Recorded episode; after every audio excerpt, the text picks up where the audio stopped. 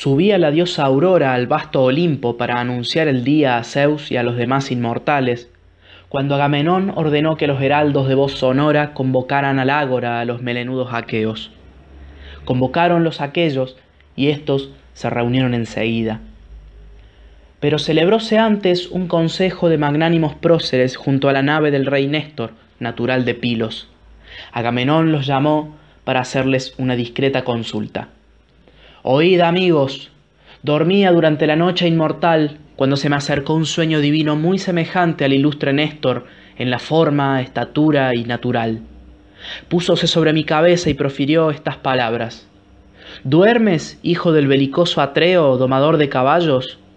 No debe dormir toda la noche el príncipe quien se ha confiado los guerreros y a cuyo cargo se hallan tantas cosas. Ahora atiéndeme enseguida, pues vengo como mensajero de Zeus, el cual, aun estando lejos, se interesa mucho por ti y te compadece. Armarte ordena a los melenudos aqueos y sacar toda la hueste. Ahora podrías tomar Troya, la ciudad de anchas calles, pues los inmortales que poseen olímpicos palacios ya no están discordes, por haberlos persuadido Hera con sus ruegos, y una serie de infortunios amenaza a los troyanos por la voluntad de Zeus. Graba mis palabras en tu memoria. Habiendo hablado así, fuese volando, y el dulce sueño me desamparó. Mas, ea, veamos cómo podremos conseguir que los aqueos tomen las armas. Para probarlos como es debido, les aconsejaré que huyan en las naves de muchos bancos, y vosotros, hablándoles unos por un lado y otros por el opuesto, procurad detenerlos. Habiéndose expresado en estos términos, se sentó. Seguidamente levantóse Néstor, que era rey de la arenosa Pilos, y benévolo les arengó diciendo, Oh amigos, capitanes y príncipes de los argivos, si algún otro aqueo nos refiriese el sueño, te creeríamos falso y desconfiaríamos aún más. Pero los ha tenido quien se gloria de ser el más poderoso de los aqueos. Ea, veamos cómo podremos conseguir que los aqueos tomen las armas. Habiendo hablado así, fue el primero en salir del consejo. Los reyes portadores de cetros se levantaron, obedeciendo al pastor de hombres, y la gente del pueblo acudió presurosa. Como de la hendedura de un peñasco salen sin cesar enjambres copiosos de abejas que vuelan arracimadas sobre las flores primaverales y unas revolotean a este lado y otras a aquel. Así las numerosas familias de guerreros marchaban en grupos por la baja ribera desde las naves y tiendas al ágora. En medio, la fama, mensajera de Zeus, enardecida, los instigaba a que acudieran y ellos se iban reuniendo. Agitóse el ágora, gimió la tierra y se produjo tumulto, mientras los hombres tomaron sitio. Nueve heraldos daban voces para que callaran y oyeran a los reyes, alumnos de Zeus. Sentáronse al fin, aunque con dificultad, y enmudecieron tan pronto como ocuparon los asientos. Entonces se levantó el rey Agamenón, empuñando el cetro que Hefesto hizo para el soberano Zeus Cronión. Este lo dio al mensajero Argicida. Hermes lo regaló al excelente jinete Pélope, quien a su vez lo entregó a Atreo, pastor de hombres. Atreo al morir lo legó a Tiestes, rico en ganado, y Tiestes lo dejó a Agamenón para que reinara en muchas islas y en todo el país de Argos. Y descansando el rey sobre el arrimo del cetro, habló así a los argivos. Oh amigos, héroes dánaos, ministros de Ares, en grave infortunio envolvióme Zeus Crónida, cruel, me prometió y aseguró que no me iría sin destruir la bien murada Ilio, y todo ha sido funesto engaño, pues ahora me ordena regresar a Argos sin gloria, después de haber perdido tantos hombres. Así debe ser grato el prepotente Zeus, que ha destruido las fortalezas de muchas ciudades y aún destruirá otras porque su poder es inmenso. Vergonzoso será para nosotros que lleguen a saberlo los hombres de mañana. Un ejército aqueo tal y tan grande hacer una guerra vana e ineficaz. Combatir contra un número menor de hombres y no saberse aún cuándo la contienda tendrá fin. Pues si aqueos y troyanos, jurando la paz, quisiéramos contarnos, y reunidos cuantos troyanos hay en sus hogares y agrupados nosotros los aqueos en décadas, cada una de estas eligiera un troyano para que escanciara el vino, muchas décadas se quedarían sin escanciador. En tanto digo que superan los aqueos a los troyanos que en la ciudad moran, pero han venido en su ayuda hombres de muchas ciudades, que saben blandir la lanza, me apartan de mi intento y no me permiten, como quisiera, tomar la populosa ciudad de Ilio. Nueve años del gran Zeus transcurrieron ya. Los maderos de las naves se han podrido y las cuerdas están deshechas. Nuestras esposas e hijitos nos aguardan en los, en los palacios y aún no hemos dado cima a la empresa para la cual vinimos. Ea, procedamos todos como voy a decir. Huyamos en las naves a nuestra patria tierra, pues ya no tomaremos Troya, la de anchas calles. Así dijo, y a todos los que no habían asistido al consejo se les conmovió el corazón en el pecho. Agitóse el ágora como las grandes olas que en mar Icario levantan el euro y el noto, cayendo impetuosos de las nubes amontonadas por el padre Zeus. Como el céfiro mueve con violento soplo un crecido trigal y se cierne sobre las espigas, de igual manera se movió toda el ágora. Con gran gritería y levantando nubes de polvo, corren hacia los bajeles, exhortándose a tirar de ellos para echarlos al mar divino. Limpian los canales, quitan los soportes, y el vocerío de los que se disponen a volver a la patria llega hasta el cielo.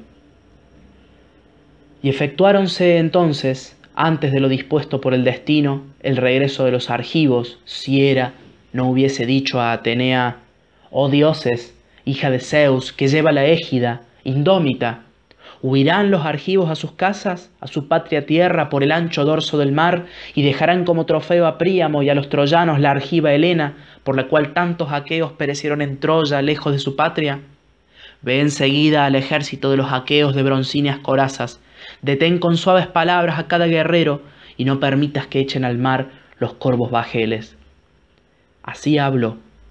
Atenea, la diosa de ojos de lechuza, no fue desobediente bajando en raudo vuelo de las cumbres del Olimpo, llegó presto a las veloces naves aqueas y halló a Ulises, igual a Zeus en prudencia, que permanecía inmóvil y sin tocar la negra nave de muchos bancos, porque el pesar le llegaba al corazón y al alma. Y poniéndose a su lado, díjole Atenea, la de ojos de lechuza, La Hertíada del linaje de Zeus, Ulises fecundo en ardides, Así pues, huiréis a vuestras casas, a la patria tierra, embarcados en las naves de muchos bancos, y dejaréis como trofeo a Príamo y a los troyanos la argiva Helena, por la cual tantos aqueos perecieron en Troya, lejos de su patria. Ve enseguida al ejército de los aqueos y no cejes. Detén con suaves palabras a cada guerrero y no permitas que echen al mar los corvos bajeles. Así dijo. Ulises conoció la voz de la diosa en cuanto le habló tiró el manto que recogió el heraldo Euríbates de Ítaca que lo acompañaba. Corrió hacia la atrida Agamenón para que le diera el imperecedero cetro paterno, y con éste en la mano enderezó a las naves de los aqueos de broncíneas corazas. Cuando encontraba a un rey o a un capitán eximio, parábase y lo detenía con suaves palabras. Ilustre, no es digno de ti temblar como un cobarde. Detente y haz que los demás se detengan también. Aún no conoces claramente la intención de la Atrida. Ahora nos prueba y pronto castigará a los aqueos. En el consejo no todos comprendimos lo que dijo, no sea que, irritándose, maltrate a los aqueos. La cólera de los reyes, alumnos de Zeus, es terrible, porque su dignidad procede del próvido Zeus y éste los ama. Cuando encontraba a un hombre del pueblo gritando, dábale con el cetro y lo increpaba de esta manera. Desdichado, estate quieto y escucha a los que te aventajan en bravura. Tú, débil e inepto para la guerra, no eres estimado ni en el combate ni en el consejo. Aquí no todos los aqueos podemos ser reyes. No es un bien la soberanía de muchos. Uno solo sea príncipe, uno solo rey. Aquel a quien el hijo del arte crono, del artero crono, ha dado cetro y leyes para que reine sobre nosotros.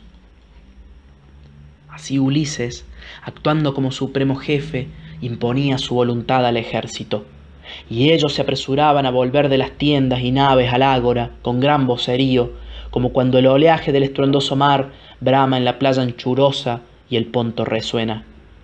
Todos se sentaron y permanecieron quietos en su sitio, a excepción de Tercites, que sin poner freno a la lengua alborotaba.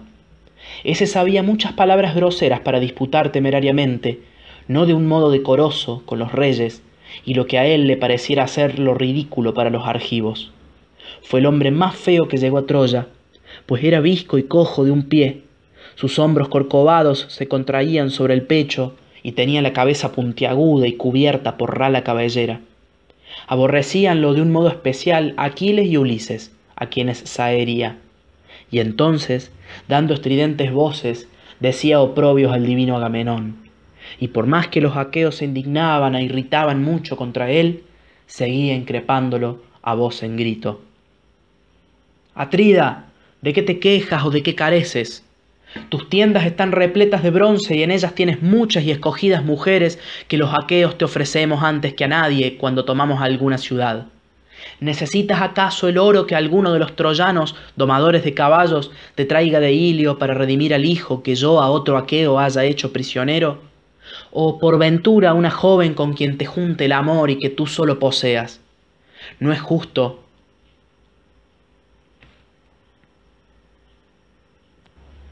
que siendo el caudillo ocasiones tantos males a los aqueos. Oh cobardes, hombres sin dignidad, aqueas más bien que aqueos. Volvamos en las naves a la patria, dejémoslo aquí en Troya, para que devore el botín y sepa si le sirve o no nuestra ayuda, ya que ha ofendido a Aquiles, varón muy superior, arrebatándole la recompensa que todavía retiene. Poca cólera siente Aquiles en su pecho y es grande su indolencia, si no fuera así, Atrida, este sería tu último ultraje. Tales palabras dijo Tercites, hiriendo a Agamenón, pastor de hombres. Enseguida el divino Ulises se detuvo a su lado y, mirándolo con torva faz, lo increpó duramente. Tercites parlero, aunque seas orador facundo, calla y no quieras tú solo disputar con los reyes. No creo que haya un hombre peor que tú entre cuantos han venido a Ilio con los atridas. Por tanto, no tomes en boca a los reyes, ni los injuries, ni pienses en el regreso. No sabemos aún con certeza cómo esto acabará y si la vuelta de los aqueos será feliz o desgraciada. Mas tú denuestas a la atrida Agamenón, porque los héroes dánaos le dan muchas cosas. Por esto los ayeres. Lo que voy a decir se cumplirá. Si vuelvo a encontrarte delirando como ahora, no conserve Ulises la cabeza sobre los hombros, ni sea llamado padre de Telémaco, si no te echo mano, te despojo del vestido, el manto y la túnica que cubren tus partes verendas, y te envío lloroso del ágora a las veleras naves después de castigarte con afrentosos azotes. Así pues dijo, y con el cetro dióle un golpe en la espalda y los hombros. Tercites se encorvó, mientras una gruesa lágrima caía de sus ojos y un cruento cardenal aparecía en su espalda debajo del áureo cetro. Sentóse, turbado y dolorido, miró a todos con aire de simple y se enjugó las lágrimas. Ellos, aunque afligidos, rieron con gusto y no faltó quien dijera a su vecino, Oh dioses, muchas cosas buenas hizo Ulises, ya dando consejos saludables, ya preparando la guerra. Pero esto es lo mejor que ha ejecutado entre los argivos hacer callar al insolente charlatán, cuyo ánimo osado no lo impulsará en lo sucesivo a herir con injuriosas palabras a los reyes. Así hablaba la multitud.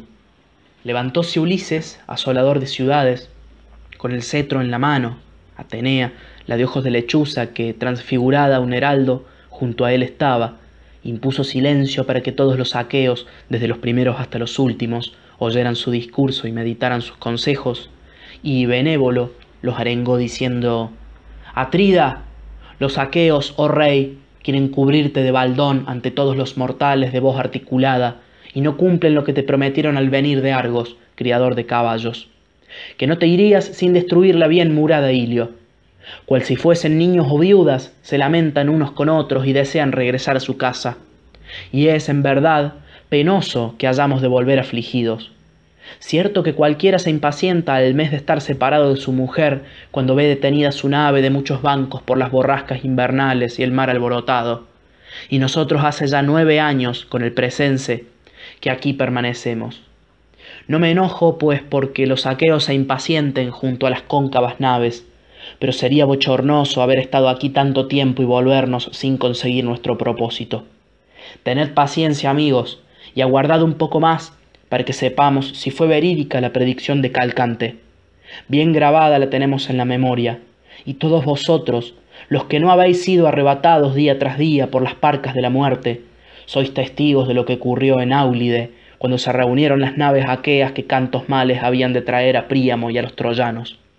En sacros altares inmolábamos hecatombes perfectas a los inmortales, junto a una fuente y a la sombra de un hermoso plátano, a cuyo pie manaba agua cristalina.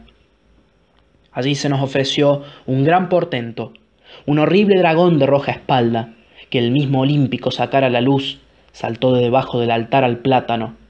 En la rama cimera de éste hallábanse los hijuelos recién nacidos de un ave, que medrosos se acurrucaban debajo de las hojas. Eran ocho, y con la madre que los parió, nueve. El dragón devoró los pajarillos que piaban lastimeramente. La madre revoleaba en torno de sus hijos quejándose, y aquel volvióse y la cogió por el ala mientras ella chillaba. Después que el dragón se hubo comido al ave y a los polluelos, el dios que lo había mostrado obró en él un prodigio. El hijo del artero Crono transformólo en piedra, y nosotros, inmóviles, admirábamos lo que ocurría. De este modo las grandes y portentosas acciones de los dioses interrumpieron las hecatombes, y enseguida Calcande, Calcante, vaticinando, exclamó ¿Por qué enmudecéis, melenudos aqueos? El próvido Zeus es quien nos muestra ese prodigio grande, tardío, de lejano cumplimiento, pero cuya gloria jamás perecerá. Como el dragón devoró los polluelos del ave y el ave misma, los cuales eran ocho y con la madre que los dio a luz nueve, así nosotros combatiremos allí igual número de años y al décimo tomaremos la ciudad de anchas calles. Tal fue lo que dijo y todo se va cumpliendo. Ea, aqueos de hermosas grebas, quedaos todos hasta que tomemos la gran ciudad de Príamo. Así habló. Los argivos, con agudos gritos que hacían retumbar horriblemente las naves, aplaudieron el discurso del divino Ulises. Y Néstor, caballero gerenio, los arengó diciendo, Oh dioses, habláis como niños chiquitos que no están ejercitados en los bélicos trabajos. ¿Qué es de nuestros convenios y juramentos? Se fueron pues en humo los consejos, los afanes de los guerreros, los pactos consagrados con libaciones de vino puro y los apretones de manos en que confiábamos. Nos entretenemos en, contender con palabras y sin motivo, y en tan largo espacio no hemos podido encontrar un medio eficaz para conseguir nuestro intento. Atrida, tú, como siempre, Manda con firme decisión a los argivos en el duro combate y deja que se consuman uno o dos que en discordancia con los demás aqueos desean, aunque no logran su propósito, regresar a Argos antes de saber si fue o no falsa la promesa de Zeus que lleva la égida. Pues yo os aseguro que el prepotente Cronida nos prestó su sentimiento, relampagueando por el diestro lado y haciéndonos favorables señales, el día en que los argivos se embarcaron en las naves de ligero andar para traer a los troyanos la muerte y el destino. Nadie, pues, se dé prisa por volver a su casa, hasta haber dormido con la esposa de un troyano y haber vengado la huida y los gemidos de Helena. Y si alguno tanto anhelar el regreso, toque la negra nave de muchos bancos para que delante de todos sea muerto y cumpla su destino. Oh rey, no dejes de pensar tú mismo y sigue también los consejos que nosotros lo damos. No es despreciable lo que voy a decirte. Agrupa a los hombres, oh Agamenón, por tribus y familias, para que una tribu ayude a otra tribu y una familia a otra familia. Si así lo hicieres y lo obedecieren los aqueos, sabrás pronto cuáles jefes y soldados son cobardes y cuáles valerosos pues pelearán distintamente, y conocerás si no puedes tomar la ciudad por la voluntad de los dioses o por la cobardía de tus hombres y su impericia en la guerra. Y respondiéndole, el rey Amenón le dijo, De nuevo, oh anciano, superas en el ágora a los aqueos todos. Ojalá, padre Zeus, Atenea, Apolo, tuviera yo entre los aqueos diez consejeros semejantes, entonces la ciudad del rey Príamo sería pronto tomada y destruida por nuestras manos. Pero Zeus Cronida, que lleva la égida, me envía penas, enredándome en inútiles disputas y riñas. Aquiles y yo peleamos con encontradas razones por una joven, y fui el primero en irritarme. Si ambos procediéramos de acuerdo, no se diferiría ni un solo momento la ruina de los troyanos. Ahora, id a comer para que luego trabemos el combate. Cada uno afile la lanza, prepare el escudo, dé el pasto a los corceles de pies ligeros, a inspección el carro, apercibiéndose para la lucha, pues durante todo el día nos pondrá a prueba el horrendo Ares. ni un breve descanso ha de haber siquiera, hasta que la noche obliga a los valientes guerreros a separarse. La correa del escudo que al combatiente cubre sudará en torno del pecho. El brazo se fatigará con el manejo de la lanza y también sudarán los corceles arrastrando los pulimentados carros. Y aquel que se quede voluntariamente en las corvas naves, lejos de la batalla, como yo lo vea, no se librará de los perros y de las aves de rapiña. Así dijo. Los argivos promovían gran clamoreo, como cuando las olas, movidas por el noto, baten un elevado risco que se adelanta sobre el mar y no te dejan mientras soplan los vientos en contrarias direcciones. Luego, levantándose, se dispersaron por las naves, encendieron lumbre en las tiendas, tomaron la comida y ofrecieron sacrificios, quienes a uno, quienes a otro de los sempiternos dioses, para que los librasen de la muerte y del fatigoso trabajo de Ares. Agamenón, rey de hombres, inmoló un pingüe buey de cinco años al prepotente Cronión, habiendo llamado a su tienda a los principales caudillos de los aqueos todos. Primeramente a Néstor y al rey Idomeneo, luego a entrambos hallantes y al hijo de Tideo, y en sexto lugar a Ulises, igual a Zeus en prudencia. Espontáneamente se presentó Menelao, valiente en la pelea, porque sabía lo que su hermano estaba preparando. Colocáronse todos alrededor del buey y tomaron la mola. Y puesto en medio, el poderoso Agamenón oró diciendo, Zeus gloriosísimo, máximo, que amontonas las sombrías nubes y vives en el éter, no se ponga el sol ni sobrevenga la oscuridad antes que yo destruya el palacio de Príamo, entregándolo a las llamas. Pegue voraz fuego a las puertas, rompa con mi lanza la coraza de Héctor en su mismo pecho, y vea a muchos de sus compañeros caídos de cara en el polvo y mordiendo la tierra. Dijo. Pero el cronión no accedió, y aceptando los sacrificios, preparóles no envidiable labor. Hecha la rogativa y esparcida la mola, cogieron las víctimas por la cabeza que tiraron hacia atrás y las degollaron y desollaron. Cortaron los muslos y después de pringarlos con gordura por uno y otro lado y de cubrirlos con trozos de carne, los quemaron con leña sin hojas y atravesando las entrañas con los asadores las pusieron al fuego. Quemados los muslos, probaron las entrañas, y dividiendo todo restante en pedazos muy pequeños, atravesáronlo con pinchos, toazaron cuidadosamente y lo retiraron del fuego. Terminada la faena y dispuesto el festín, comieron y nadie careció de su respectiva porción. Y cuando hubieron satisfecho el deseo de beber y de comer, Néstor, el caballero gerenio, comenzó a decirles, Atrida gloriosísimo, rey de hombres, Agamenón, no nos entretengamos en hablar, ni difiramos por más tiempo la empresa que un dios pone en nuestras manos.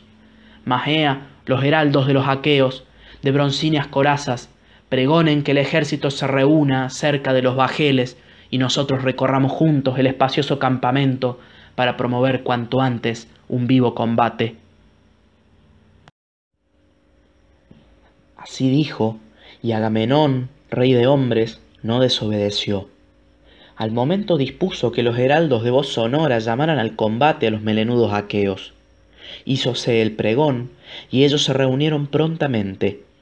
El Atrida y los reyes, alumnos de Zeus, hacían formar a los guerreros y los acompañaba Atenea, la de ojos de lechuza, llevando la preciosa inmortal égida que no envejece y de la cual cuelgan cien áureos borlones bien labrados y del valor de cien bueyes cada uno.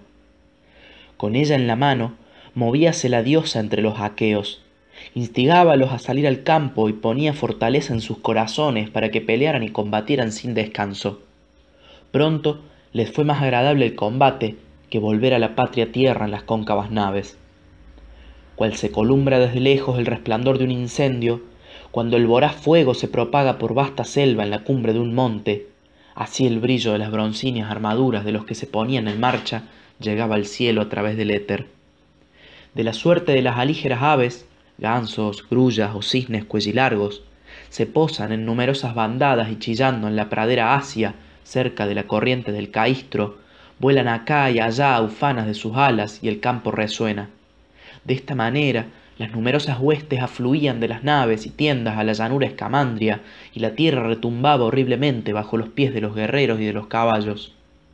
y los que en el florido prado del escamandrio llegaron a juntarse fueron innumerables, tantos cuantas son las hojas y bores que en la primavera nacen. Como enjambres copiosos de moscas que en la primaveral estación vuelan agrupadas por el establo del pastor, cuando la leche llena los tarros, en tan grande número reuniéronse en la llanura los melenudos aqueos, deseosos de acabar con los troyanos. Poníanlos los caudillos en orden de batalla fácilmente, como los pastores separan las cabras de grandes rebaños cuando se mezclan en el pasto, y en medio aparecía el poderoso Agamenón, semejante en la cabeza y en los ojos a Zeus, que se goza en lanzar rayos en el cinturón a Ares y en el pecho a Posidón. Como en el hato el macho vacuno más excelente es el toro, que sobresale entre las vacas reunidas, de igual manera hizo Zeus que Agamenón fuera aquel día insigne y eximio entre muchos héroes. Decidme ahora, musas, que poseéis olímpicos palacios y como diosas lo presenciáis y conocéis todo, mientras que nosotros oímos tan solo la fama y nada cierto sabemos, cuáles eran los caudillos y príncipes de los dánaos. A la muchedumbre no podría enumerarla ni nombrarla, aunque tuviera diez lenguas, diez bocas, voz infatigable y corazón de bronce. Solo las musas olímpicas, hijas de, Zeus, que lleva la égida, podrían decir cuántos a Ilio fueron, pero mencionaré los caudillos y las naves todas. Mandaban a los beocios Penéleo, Leito, Arcesilao, Protoenor y Clonio, los que cultivaban los campos de Iria, Auli de Petria, Esqueno, Escolo, Eteono Fragosa, Tespía, Grea y la vasta Micaleso, los que moraban en Arma. Ilesio y Eritras. Los que residían en el León, Hila, Pila, Peteón, Ocalea, Medeón, ciudad bien construida, Copas, Eutresis y Tisbe, abundante en palomas. Los que habitaban en Coronea, Aliarto, Herbosa, Platea y Glisante. Los que poseían la bien edificada ciudad de Hipotebas, la sacra Onquesto, delicioso bosque de Posidón y la ciudad de Arne, abundante en uvas, Midea, Nisa Divina y Antedón fronteriza. Todos estos llegaron en cincuenta naves. En cada una se habían embarcado ciento veinte beocios. De los que habitaban en Aspledón y Orcómeno Mineo, eran caudillos Ascálafo y Yálmeno, hijos de Ares y de Astíoque, que los había dado a luz en el palacio de Actor Ácida. Astíoque, que era virgen ruborosa, subió al piso superior y el terrible dios se unió con ella clandestinamente. Treinta cóncavas naves en orden lo seguían. Mandaban a los foseos Esquedio y Epístrofo, hijos del magnánimo Ífito Naubólida. Los de Cipariso, Pitón Pedregosa, Crisa Divina, Dáulide y Panopeo. Los que habitaban en Anemoria, Jámpolis y la ribera del divinal río Cefiso, los que poseían la ciudad de Lilea en las fuentes del mismo río. Todos estos habían llegado en cuarenta negras naves. Los caudillos ordenaban entonces las filas de los focios que en las batallas combatían a la izquierda de los beocios. Acaudillaba a los locrios que vivían en Sino, Opunte, Calíaro, Besa, Escarfe, Augías Amena, Tarfe y Tronio, a orillas del Boagrio, el ligero allante de Oileo, menor, mucho menor que allante Telamonio. Era bajo de cuerpo, llevaba coraza de lino y en el manejo de la lanza superaba todos los helenos y aqueos. Seguíanlo cuarenta naves negras en las cuales habían venido los locrios que viven más allá de la sagrada Eubea. Los avantes de Eubea, que respiraban valor y residían en Calcis, Eretria, Istiea, abundante en uvas, Cerinto Marítima, Dio, ciudad excelsa, Caristo y Estira, eran capitaneados por el magnánimo Elefénor Calcodontíada, vástago de Ares. Con tal caudillo llegaron los ligeros avantes que dejaban crecer la cabellera en la parte posterior de la cabeza. Eran belicosos y deseaban siempre romper con sus lanzas de fresno las corazas en los pechos de los enemigos. Seguíanlo cuarenta negras naves.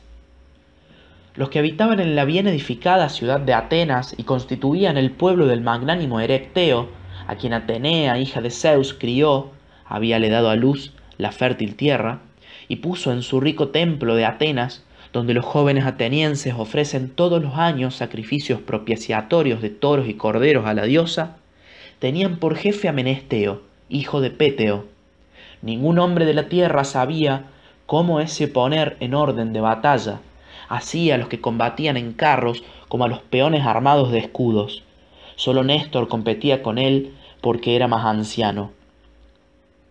Cincuenta negras naves seguían. Allante había partido de Salamina con doce naves que colocó cerca de las falanges atenienses. Los habitantes de Argos, Tirinto amurallada, Hermíone y Asine en profundo golfo situadas, Tresén, Ellones y Epidauro, abundante en vides, y los jóvenes aqueos de Egina y Macete, eran acaudillados por Diomedes, valiente en la pelea. Esténelo, hijo del famoso Capaneo, y Euríalo, igual a un dios, que tenía por padre al rey Mesisteo Talayónida. Era jefe supremo Diomedes, valiente en la pelea. Ochenta negras naves lo seguían. Los que poseían la bien construida ciudad de Micenas, la opulenta Corinto y la bien edificada Cleonas, los que cultivaban la tierra en Ornías, Aretírea, Deleitosa y Sición, donde antiguamente reinó Adrasto, los que residían en Hiperesia y Gonoesa excelsa, y los que habitaban en Pelene, Egio, Elegíalo todo, y la espaciosa Hélice. Todos estos habían llegado con cien naves a las órdenes del rey Agamenón Atrida. Muchos y valientes varones condujo este príncipe, que entonces vestía el luciente bronce, ufano de sobresalir entre todos los héroes por su valor y por mandar a mayor número de hombres. Los de la honda y cavernosa Lacedemonia que residían en Faris, Esparta y Mesa, abundante en palomas. Moraban en Brisías o Augías Amena, poseían las ciudades de Amiclas y Helos marítima, y habitaban en Laa y Étilo. Todos estos llegaron en sesenta naves al mando del hermano de Agamenón, de Menelao, valiente en el combate, y se armaban formando unidad aparte. Menelao, impulsado por su propio ardor, los animaba a combatir y anhelaba en su corazón vengar la huida y los gemidos de Helena. Los que cultivaban el campo en Pilos, arena deliciosa, Trío, vado del Alfeo, y la bien edificada Epi, y los que habitaban en Ciparicente, Anfigenia, Pteleo, Elos y Dorio, donde las musas, saliéndose al camino a Támiris el Tracio, lo privaron de cantar cuando volvía de la casa de Eurito el Ecalieo, pues jactóse de que saldría vencedor, aunque cantaran las propias musas, hijas de Zeus, que lleva la égida, y ellas irritadas lo cegaron, lo privaron del divino canto y le hicieron olvidar el, el arte de pulsar la cítara. Eran mandados por Néstor, caballero gerenio, y habían llegado en noventa cóncavas naves.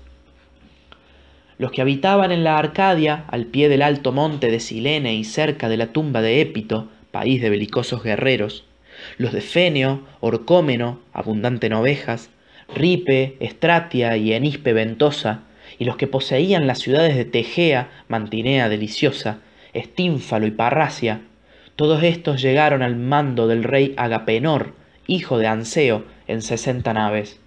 En cada una de estas se embarcaron muchos arcadios ejercitados en la guerra. El mismo rey de hombres, Agamenón, les facilitó las naves de muchos bancos para que atravesaran el vinoso Ponto, pues ellos no se cuidaban de las cosas del mar. Los que habitaban en, Bupracio y en el resto de la divina Élide, desde Irmina y Mírsino, la fronteriza, por un lado, y la roca Olenia y Alesio por el otro, tenían cuatro caudillos, y cada uno de estos mandaba diez veleras naves tripuladas por muchos epeos de dos divisiones eran respectivamente jefes Anfímaco y Talpio, hijo aquel de Ctéato y este de Eurito y nietos de Actor, de la tercera el fuerte Diores Amarincida y de la cuarta el deiforme Polixino, hijo del rey Agástenes Augeída. Los de Duliquio y las sagradas islas Equinas, situadas al otro lado del mar frente a la Elide, eran mandados por Meges Filida, igual a Ares, a quien engendró el jinete Fileo, caro a Zeus, cuando por haberse enemistado con su padre emigró a Duliquio. Cuarenta negras naves to seguían. Ulises acaudillaba a los cefalenios de ánimo altivo. los de Ítaca y su frondoso Nérito, los que cultivaban los campos de Crosilea y de la escarpada de Gílipe, los que habitaban en Sacinto, los que vivían en Samos y sus alrededores, los que estaban en el continente y los que ocupaban la orilla opuesta, todos ellos obedecían a Ulises, igual a Zeus en prudencia. Doce naves de rojas proas lo seguían. Toante, hijo de Andremón, regía a los etolios que habitaban en Pleurón, Oleno, Pilene, Calcis Marítima y Calidón Pedregosa. Ya no existían los hijos del magnánimo Eneo, ni éste, y muerto también el rubio Meleagro, diéronse a Toante todos los poderes para que reinara sobre los etolios. Cuarenta negras naves lo seguían. Mandaba a los cretenses y Domeneo, famoso por su lanza, los que vivían en Cnoso, Gortina amurallada, Licto, Mileto, Blanca Licasto, Festo y Ritio, ciudades populosas, y los que ocupaban la isla de Creta con sus cien ciudades, todos eran gobernados por Idomeneo, famoso por su lanza, que con Meriones, igual al homicida Enialio, compartía el mando. Seguíanlo ochenta negras naves. Tlepólemo Heraclida, valiente y alto de cuerpo, condujo en nueve buques a los fieros rodios que vivían, divididos en tres pueblos, en Lindo, Yáliso y Camiro la Blanca. De estos era caudillo Tlepólemo, famoso por su lanza, a quien Astioquía concibió del fornido Heracles cuando el héroe se la llevó de Éfira, de la ribera del río Seleente, después de haber asolado muchas ciudades defendidas por nobles mancebos. Cuando Tlepólemo, criado en el magnífico palacio, hubo llegado a la juventud, mató al anciano tío materno de su padre, a Lisimnio, vástago de Ares, y como los demás hijos y nietos del fuerte Heracles lo amenazaron, construyó naves, reunió mucha gente y huyó por el Ponto. Errante y sufriendo penalidades, pudo llegar a Rodas y allí se estableció con los suyos, que formaron tres tribus. Se hicieron querer de Zeus, que reina sobre los dioses y los hombres, y el Cronión les dio abundante riqueza.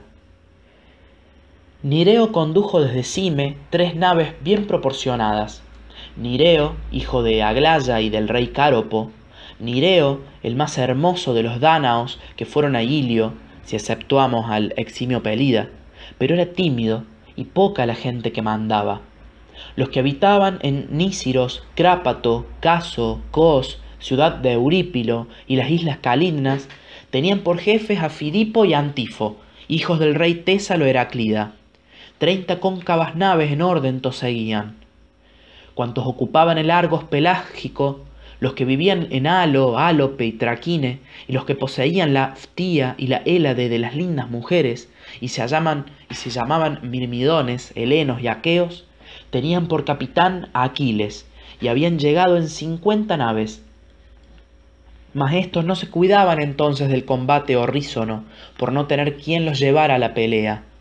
El divino Aquiles, el de los pies ligeros, no salía de las naves, enojado a causa de la joven Briseide, de hermosa cabellera, a la cual había hecho cautiva en Lirneso, cuando después de grandes fatigas destruyó esta ciudad y las murallas de Teba, dando muerte a los belicosos Mines y Epístrofo, hijos del rey Ebeno Selepíada. Afligido por ello, se entregaba al ocio, pero pronto había de levantarse. Los que habitaban en Fílace, Piras o Florida, que es lugar consagrado a Demeter, Itón, criadora de ovejas, Antrón marítima y Pteleo herbosa, fueron acaudillados por el aguerrido Protesilao mientras vivió, pues ya entonces teníalo en su seno la negra tierra. Matólo un dárdano cuando saltó de la nave mucho antes que los demás aqueos, y en fila se quedaron su desolada esposa y la casa a medio acabar.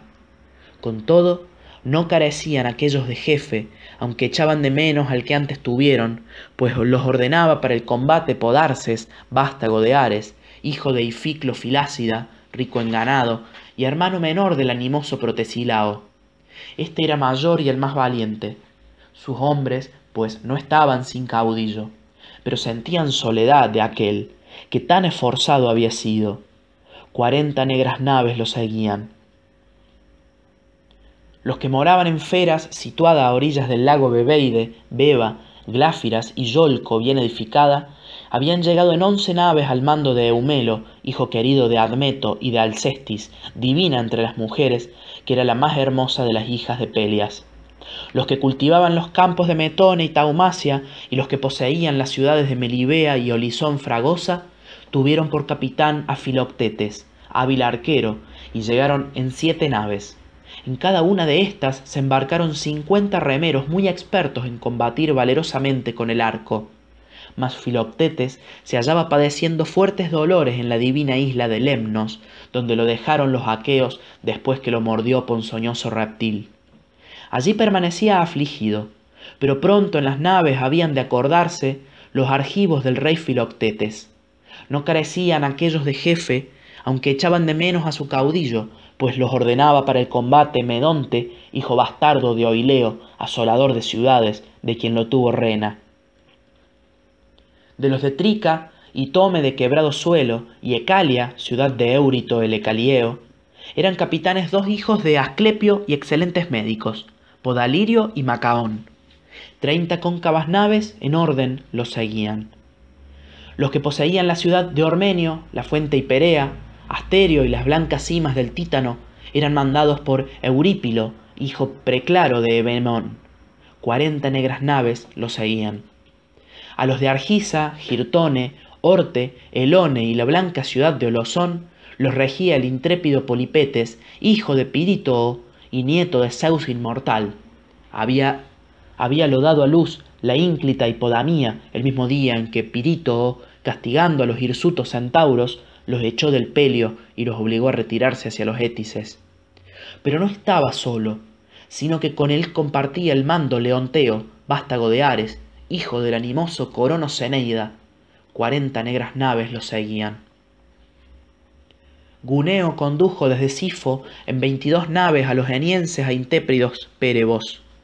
Aquellos tenían su morada en Dodona, de fríos inviernos, y éstos cultivaban los campos a orillas del hermoso Titareso, que vierte sus cristalinas aguas en el peneo de argénteos vórtices. Pero no se mezcla con él, sino que sobrenada como aceite, porque es un arroyo del agua de la Estige que se invoca en los terribles juramentos. A los magnetes gobernaba los Protoo, hijo de Tentredón. Los que habitaban a orillas del Peneo y en el frondoso Pelio tenían, pues, por jefe al ligero Protoo, cuarenta negras naves los seguían. Tales eran los caudillos y príncipes de los dánaos. Dime, Musa, cuál fue el mejor de los varones y cuáles los más excelentes caballos de cuantos con los atridas llegaron. Entre los corceles sobresalían las yeguas del feretíada que guiaba a Eumelo. Eran ligeras como aves, apeladas y de la misma edad y altura. Criólas a Apolo, el del arco de plata en Perea, y llevaban consigo el terror de Ares.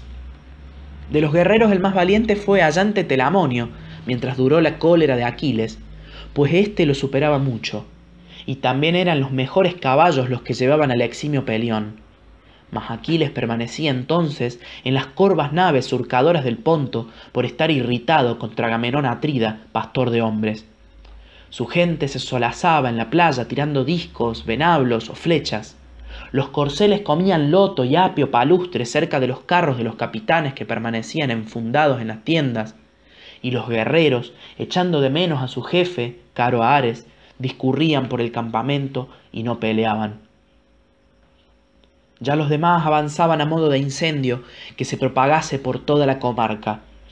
Y como la tierra gime cuando Zeus, que se complace en lanzar rayos, airado, la azota en Arimos, donde dicen que está el lecho de Tifoeo, de igual manera gemía grandemente debajo de los que iban andando y atravesaban con ligero paso la llanura.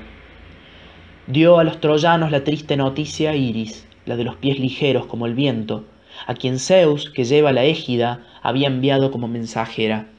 Todos ellos, jóvenes y viejos, hallábanse reunidos en los pórticos del palacio de Príamo y deliberaban. Iris, la de los pies ligeros, se les presentó tomando la figura y voz de Polites, hijo de Príamo, el cual, confiando en la agilidad de sus pies, se sentaba como atalaya de los troyanos en la cima del túmulo del anciano Esietes y observaba cuando los aqueos partían de las naves para combatir. Así transfigurada, dijo Iris, la de los pies ligeros. oh anciano, te placen los discursos interminables como cuando teníamos paz, y una obstinada guerra se ha promovido. Muchas batallas he presentado, pero nunca vi un ejército tal y tan grande como el que viene por la llanura a pelear contra la ciudad, formado por tantos hombres cuantas son las hojas o las arenas. Héctor, te recomiendo encarecidamente que procedas de este modo. Como en la gran ciudad de Príamo hay muchas auxiliares y no hablan una misma lengua, hombres de países tan diversos, cada cual mande a aquellos de quienes es príncipe y acaudille a sus conciudadanos después de ponerlos en orden de batalla. Así dijo, y Héctor, conociendo la voz de la diosa, disolvió el ágora.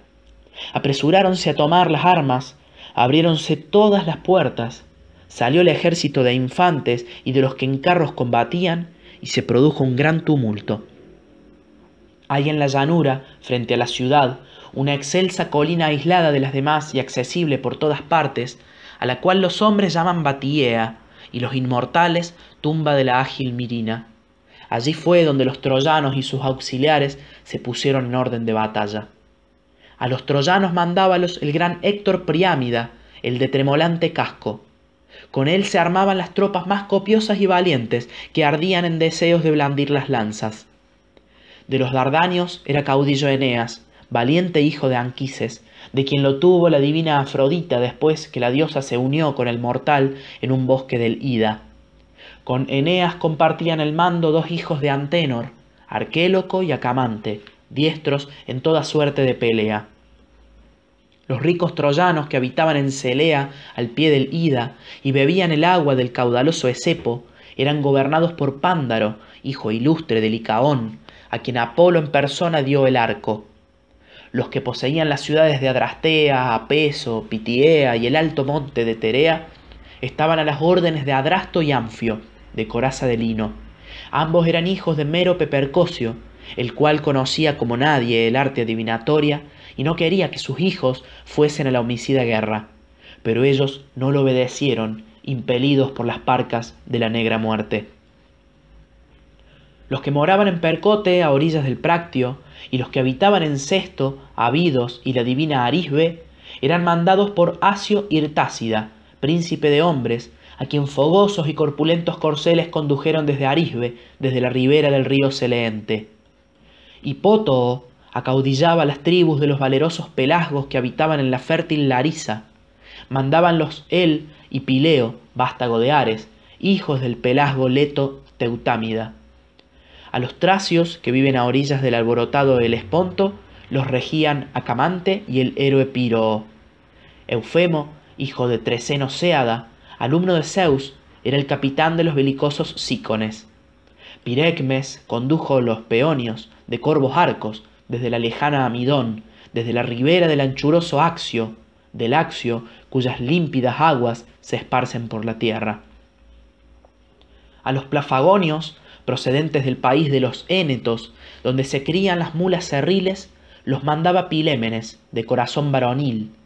Aquellos poseían la ciudad de Citoro, cultivaban los campos de sésamo y habitaban magníficas casas a orillas del río Partenio, en Cromna, Egíalo y los altos montes eritinos. Los alizones eran gobernados por Odio y Epístrofo, y procedían de lejos, de Álibe, donde hay yacimientos de plata. A los misios los regían Cromis y el augur Ennomo, que no pudo librarse a pesar de los agüeros de la negra muerte, pues sucumbió a manos del Eácida, el de los pies ligeros, en el río donde éste mató también a otros troyanos. Forcis y el deiforme Ascanio acaudillaban a los frigios que habían llegado de la remota Ascania y anhelaban entrar en batalla. A los meonios los gobernaban Mestles y Antifo, hijos de Talémenes, a quienes dio a luz la laguna Gigea. Tales eran los jefes de los meonios, nacidos al pie del tumolo. Nastes estaba al frente de los carios de bárbaro lenguaje, los que ocupaban la ciudad de Mileto, el fondoso monte Ftirón, las orillas del Meandro y las altas cumbres de Mícale, tenían por caudillos a Nastes y Anfímaco, preclaros hijos de Nomión. Nastes y Anfímaco, que iba al combate cubierto de oro como una doncella, insensato. No por ello se libró de la triste muerte, pues sucumbió en el río a manos del celerípede ácida del aguerrido Aquiles, el de los pies ligeros, y éste se apoderó del oro. Sarpedón y el eximio Glauco mandaban a los licios que procedían de la remota Licia de la ribera del voraginoso Janto.